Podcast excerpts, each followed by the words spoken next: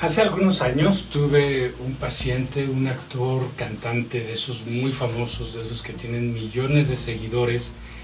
Y cuando llegó conmigo tenía varios años, tres, cuatro años, algo así, de en que no había trabajado, lo que había hecho había sido muy poco o poco trascendente. Y pues estaba deprimido, obviamente, por, porque pues de repente dejó de trabajar y pues también un poco ansioso porque pues tampoco el dinero estaba como tan fluyéndole, ¿no?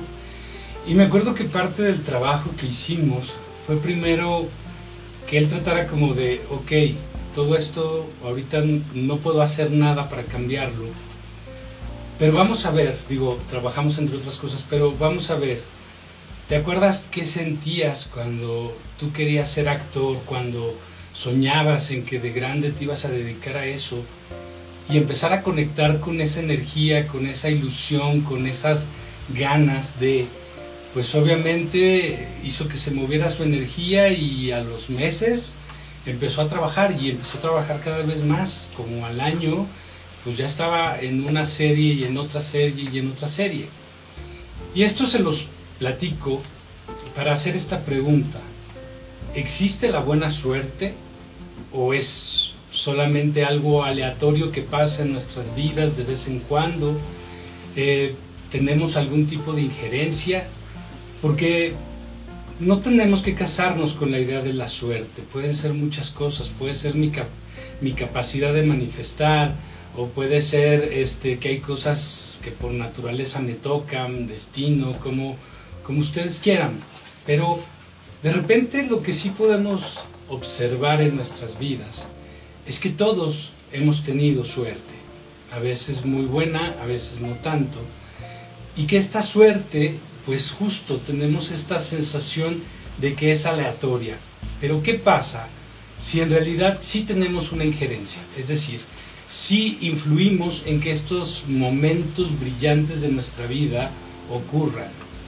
Muchos podrán pensar que esto pues podríamos solamente tenerlo como una idea de que es una posibilidad, pero para poder realmente saberlo en mi vida, y como platicábamos la otra vez, para que esto me haga sentido, para ver si esto es posible en mi vida, tengo que primero poder ponerme en esa disposición.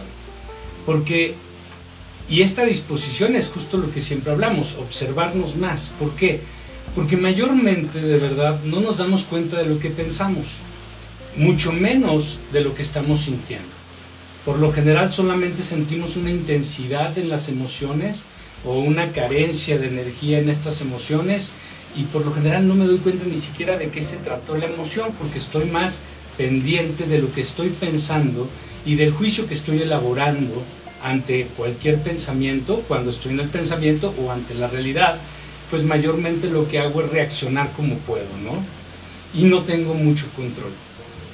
Cuando empezamos a trabajar en despertar conciencias con algunos de mis pacientes, es muy interesante cómo a las semanas o a veces a, los meses algunos se dan cuenta de que en realidad están pensando todo el tiempo y están pensando demasiado y que de mucho de ese pensamiento creen que les da inteligencia, capacidad, pero sobre todo control para poder transformar su vida.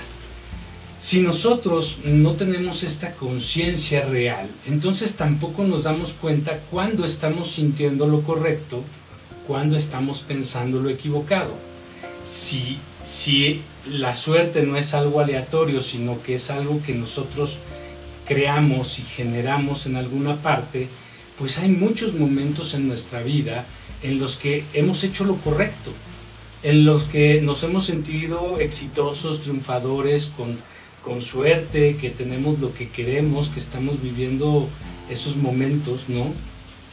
Pero ¿qué es lo que hicimos para que esto ocurriera? Porque si de verdad solamente creemos en esta buena fortuna, en esta suerte aleatoria o en algo que no tiene que ver con nosotros, pues entonces no tendría mucho sentido tampoco nada, porque en la propia búsqueda personal de cada uno de nosotros por preguntarnos quiénes somos y por qué estamos aquí, le estamos dando un sentido a nuestra existencia y lo que no nos damos cuenta es qué es lo que estamos creando de ella. Cuando yo, por ejemplo, estoy solo muy enojado, estoy molesto porque alguien me ofendió y que yo les digo, hay que, hay que observar, hay que sentir la emoción, pero que mayormente no lo hacemos porque o estamos reaccionando, hablando, diciendo o haciendo cosas, o cuando lo estamos pensando, estamos justificando y pretextando y, echándole más, más leña al fuego, ¿no? Para seguir con esta, este enojo. Y creemos que sentir el enojo es, sí, estoy enojado y ya, ¿no? Pero no nos damos cuenta de lo que hemos hablado, que entramos en una pequeña plática, en un pequeño diálogo con la mente, en lugar de solo escuchar la mente.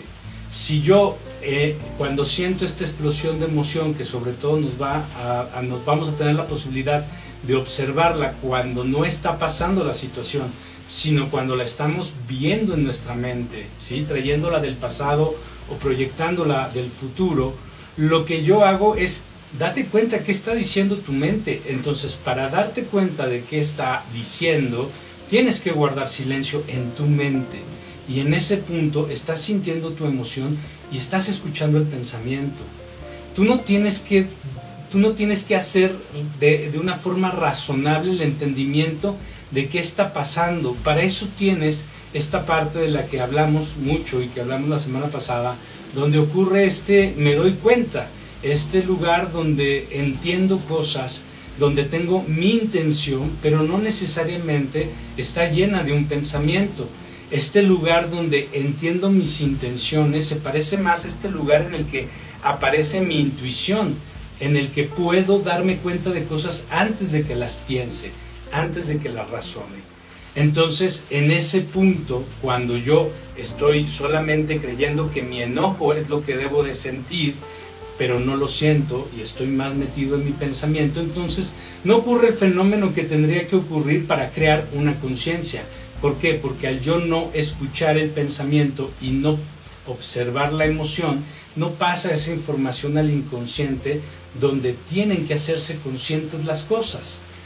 Porque mayormente esa conciencia buscamos tenerla en la razón. A veces la razón nos ayuda a darnos cuenta de cosas. Pero en cuestión de mis emociones, de lo que yo voy viviendo, lo que necesito es una observación profunda de lo que es. Entonces, en ese punto, hago conscientes cosas, que es lo que nos decía Carl Jung. Mientras tú no hagas consciente lo inconsciente, el subconsciente va a tomar todas las decisiones y a esas decisiones tú les vas a llamar destino. Es un poco, a ver, como esta imagen, ¿no?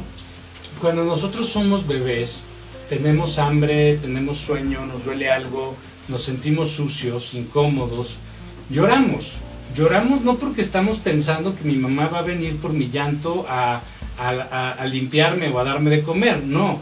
Es una forma instintiva que tengo para llamar la atención. Pero no lo estoy haciendo desde un pensamiento. En ese momento el bebé no piensa, pero el bebé se da cuenta de cosas, que es diferente. Y es desde este lugar, desde donde nosotros nos damos cuenta, donde nosotros tenemos nuestra conexión con nuestras emociones, pero también con la conciencia. Entonces el bebé resuelve de esa forma, pero cuando somos más grandes y ya podemos hablar y decimos que tenemos hambre y que nos duele algo, también pedimos la paleta. Y si no nos dan nuestra paleta, pues entramos en esta búsqueda de cómo soluciono y tengo ese pasado sensorial y me sale el llanto como una respuesta, donde yo voy a buscar obtener lo que quiero, ¿sí? Si me lo dan, pues voy a sentir que puedo obtener más cosas de esa forma. Si no me lo dan, me voy a tener que enfrentar a mi propia frustración de no poder obtener lo que yo quiero. Pero aquí pasa una cosa muy interesante. En el primero me doy cuenta de lo que necesito. En el segundo solo pienso lo que quiero o lo que creo que necesito. ¿Ok?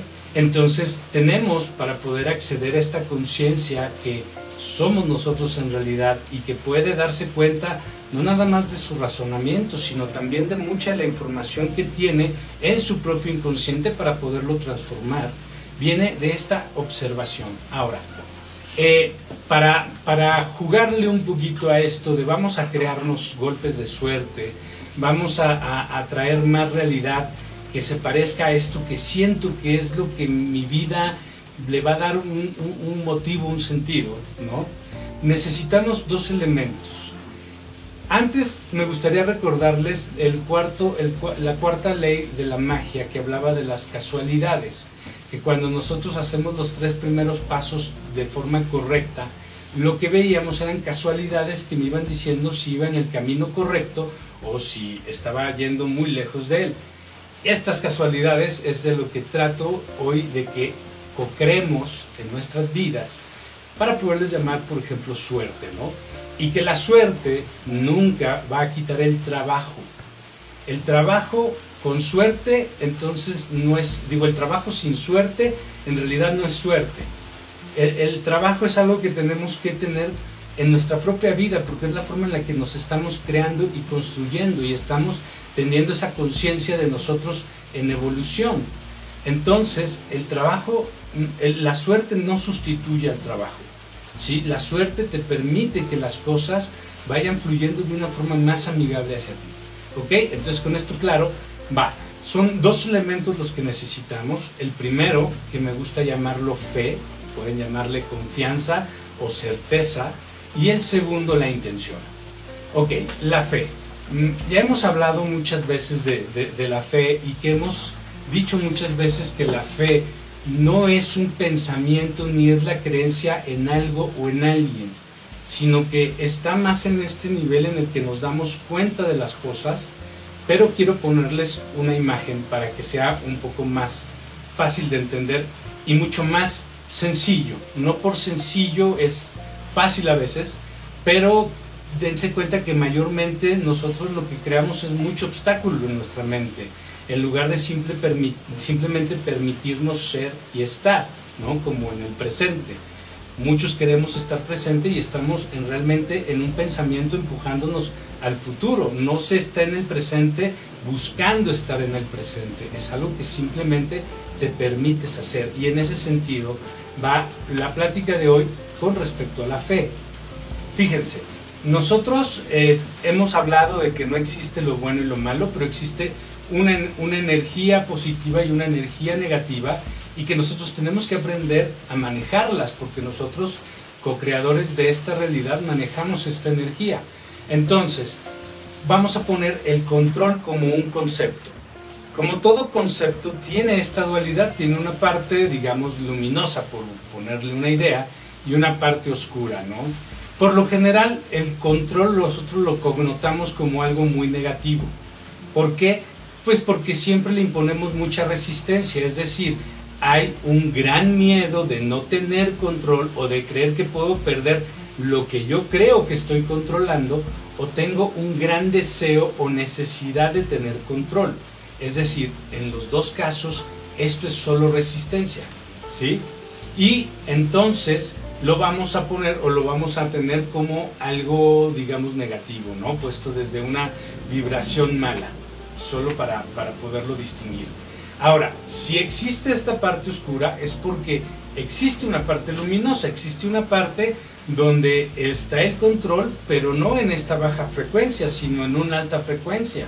Entonces, en esta alta frecuencia no existe la sensación de necesitar o desear el control.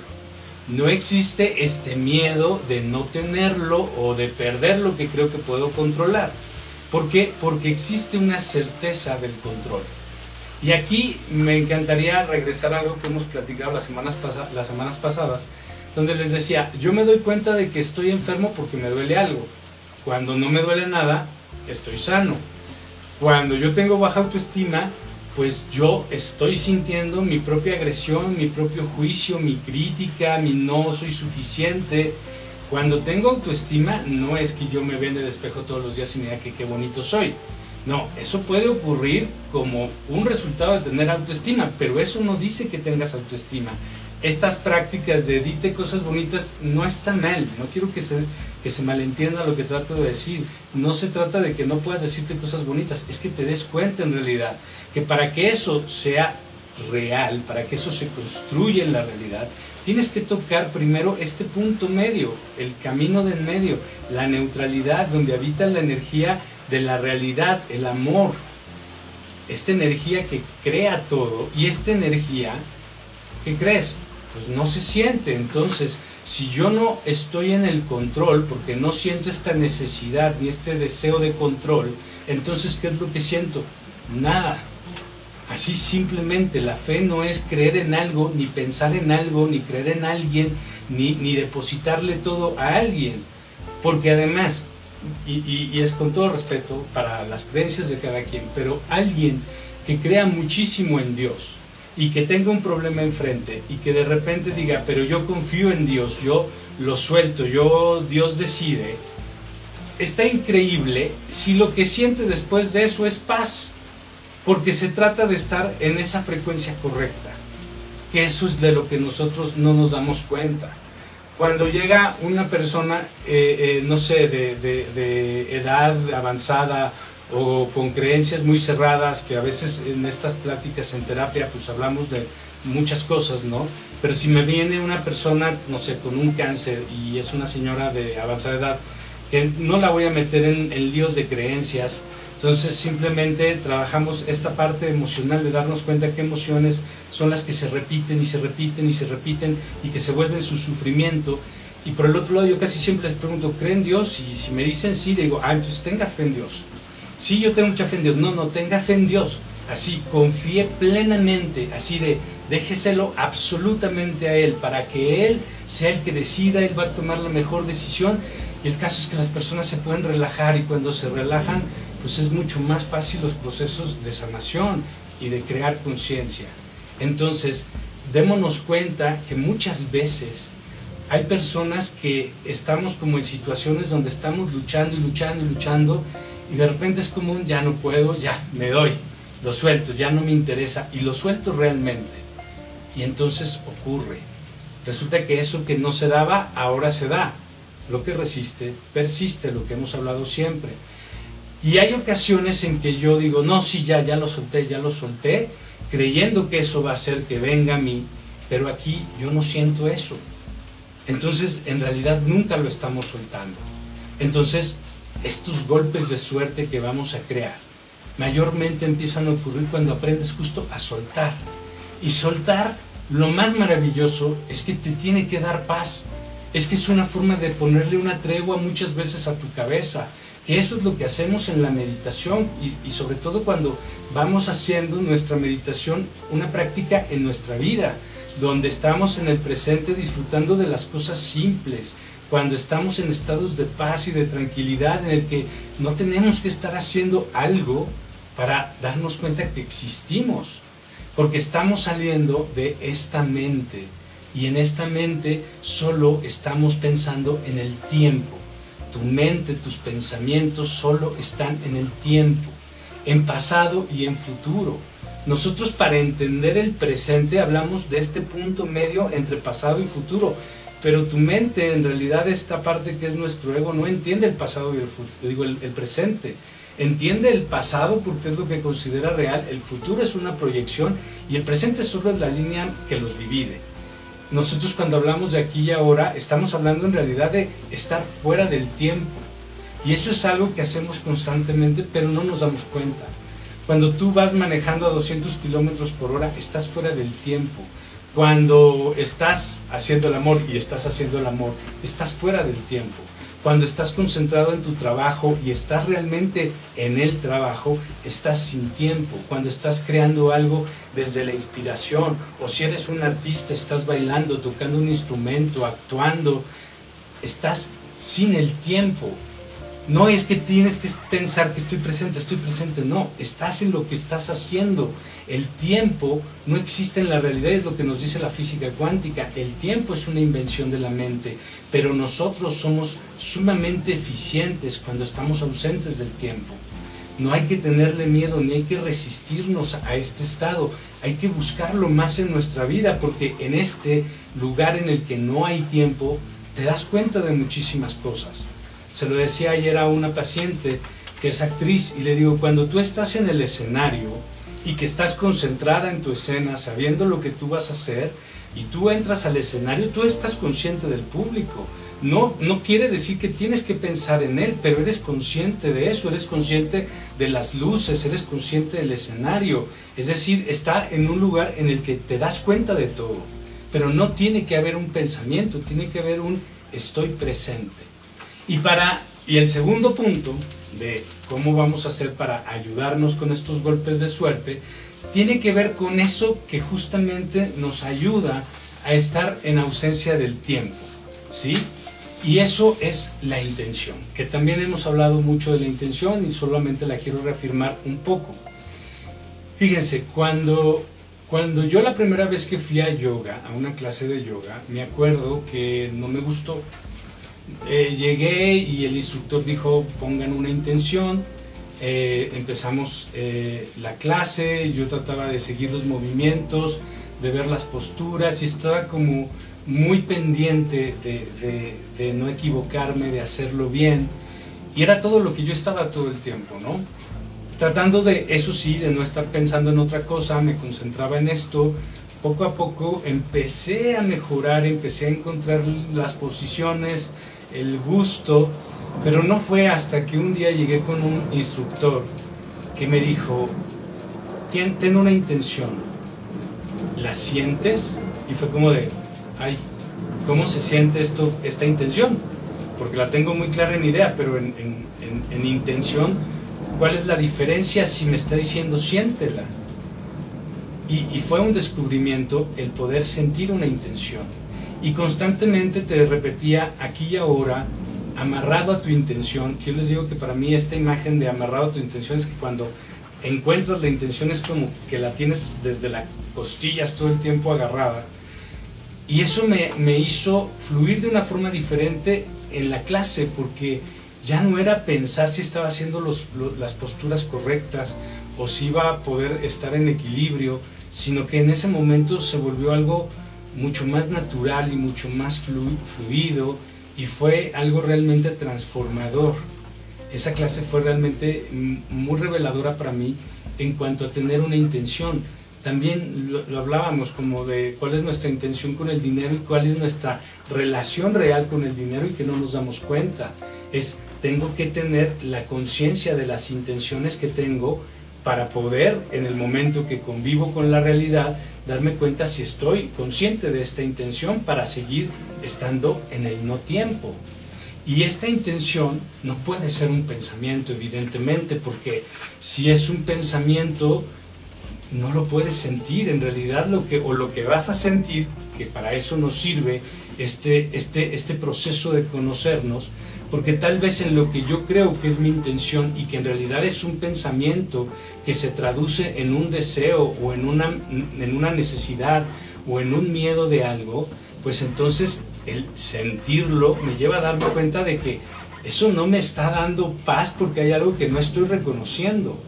Y entonces puedes entrar en este proceso de poder entender la intención, pero eso solamente se hace cuando estás presente cuando te vas conociendo y te vas dando cuenta de todas estas cosas donde tú tienes una necesidad, donde tú no puedes simplemente confiar, donde no puedes llegar a esta paz por decir, lo voy a resolver, lo voy a resolver porque estoy presente, porque es como el que está manejando a 200 kilómetros, está ahí, no puede pensar, está ahí para darse cuenta de qué es lo necesario hacer y eso es lo que tú necesitas hacer para estar en tu vida dejando de procrastinar y trabajando de una forma más eficiente, porque le estás dando una información diferente a tu, a tu inconsciente también, porque ya no te estás viendo como la persona carente o necesitada, el que siempre está buscando, ¿sí? Sino la persona que sabe que lo va a conseguir, que no está pensando cuándo lo voy a conseguir, porque no, su intención no habita en el tiempo, habita en el presente y está construyendo momento a momento esas posibilidades. Y va a haber golpes de suerte y va a haber trabajo, pero sobre todo va a haber una forma eficiente de relacionarme con la realidad, dejando de ser víctima de mis emociones, dejando de negarlas para hacerlas mucho más conscientes, para irme conociendo cada vez más. Y aquí, otra vez, es date cuenta que el momento en el que espiritualizamos el ego es el momento en el que esta intención deja de ser algo que yo siento y pasa a ser algo que debo de hacer. En el momento en el que yo tengo que tener esta intención o la tengo que sentir, ya no estoy en la posibilidad de conectar con ella porque me estoy forzando, estoy en resistencia porque lo estoy pensando. Está faltando esta parte de estar más en silencio para no creerte todo lo que te dice tu mente, pero para que te des cuenta de qué es de lo que sí está hablando constantemente. Precisamente para sanar y que cambie esos pensamientos inconscientes, porque se repiten porque tú no los escuchas tienes que llevarlos a la conciencia para que todas esas emociones, todo ese pasado y todo ese futuro se pongan en el lugar correcto y no es aquí. Aquí y ahora nada de eso existe. Y ojo, no significa que no puedo planear, que no puedo recordar, pero siempre desde una conciencia de qué estás haciendo. Y si esto que estás haciendo es por algo, por ejemplo unas vacaciones, algo del trabajo, entonces no te entregues emocionalmente Trata de estar lo más tranquilo, obsérvate, date cuenta si tienes necesidad de sentir emociones que estás sintiendo y tu intención sobre todo, que la puedes llevar a casi cualquier elemento de tu vida. Sobre todo yo siempre les voy a recomendar que en, mientras están en este proceso de conocerse, se den estas dos intenciones como algo constante que puede estar en prácticamente cualquier cosa y cualquier momento de su vida. La primera es la paz, porque además es la más sencilla y es la que tenemos que tocar siempre cuando estamos en el amor, en la fe, en el presente, en un estado de no se tiene que sentir nada, simplemente es soltar absolutamente todo. Y a partir de ahí observar más. Tal vez ahí me doy cuenta de que no tengo por qué reaccionar o no tengo ni siquiera que hacer nada. En este estado de paz todo, todo de alguna forma se va a equilibrar y lo estoy poniendo en el lugar correcto, desde mi darme cuenta, desde este lugar en el que realmente puedo mover las cosas, porque tengo ya la información de qué es lo que no se siente que va conmigo y está esta conexión con eso que yo quiero sentir. La paz al final es algo tan maravilloso porque lo tiene todo, ¿no? O sea, si tengo trabajo, quiero paz. Si no tengo trabajo, quiero paz. Quiero estar en paz. Y inmediatamente ahí puede venir el pensamiento de no, pero es que sin trabajo, ¿cómo voy a tener paz? Porque ¿de qué voy a vivir? Estás limitándote absolutamente. No sabes ni siquiera lo que puede pasar. Digo, yo se los digo esto de broma a mis pacientes, pero es como al rato recibes una, una, una, una herencia o te ganas la lotería, ya no tienes que trabajar, entonces sin trabajo puedes estar en paz y que el chiste sea que si tienes todo ese dinero, sigas con eh, todo ese dinero, sigas con paz. O sea, es que te des cuenta de, no, estés controlándolo desde la mente, conéctalo desde tu intención y todo va a estar bien. La, la, parte más interesante de, de, que tú te vuelvas un ser consciente, un ser más espiritual, es que el ser consciente y espiritual es todo, es total. No puede ser un ser espiritual si, tiene, si no tiene dónde dormir o, no tiene que comer o tiene una enfermedad. Todo eso tú lo vas llevando a ese punto en el que todo se armoniza, en el que todo puede estar bien. Ese, ese, ese es tu trabajo de auto, auto reinventarte prácticamente. Y esta intención te sirve para todo. La segunda sería disfrutar. Pase lo que pase y esa a veces se nos olvida muchísimo porque ya estás aquí disfrútalo. No, no, no pongas resistencia. Y se lo juro, es bien fácil, a mí me pasa muchísimo. A veces se me olvida que simplemente para estar y estar de la mejor forma, pues voy con esta intención de disfrutar y saco lo mejor del momento. Se nos olvida porque a veces no tenemos claro que para poder salir del tiempo hay que estar más en la sensación que en el propio pensamiento. El pensamiento siempre, siempre es tiempo y el tiempo es miedo. Solo el no tiempo nos conecta con la realidad, tanto en lo que es, en lo que es como en lo que va a ser o fue. Porque al final del día la aceptación es no poner ningún tipo de resistencia, es no pelear con eso, es aceptarlo para poder observar y darme cuenta en una parte, donde ya les dije esta parte en la que las cosas tienen sentido, en esa parte es donde yo puedo ejercer el poder que me da la fe, porque me estoy moviendo no por mis deseos, sino por mis intenciones. Muchísimas gracias y nos vemos la próxima y que haya mucha suerte. Hasta luego.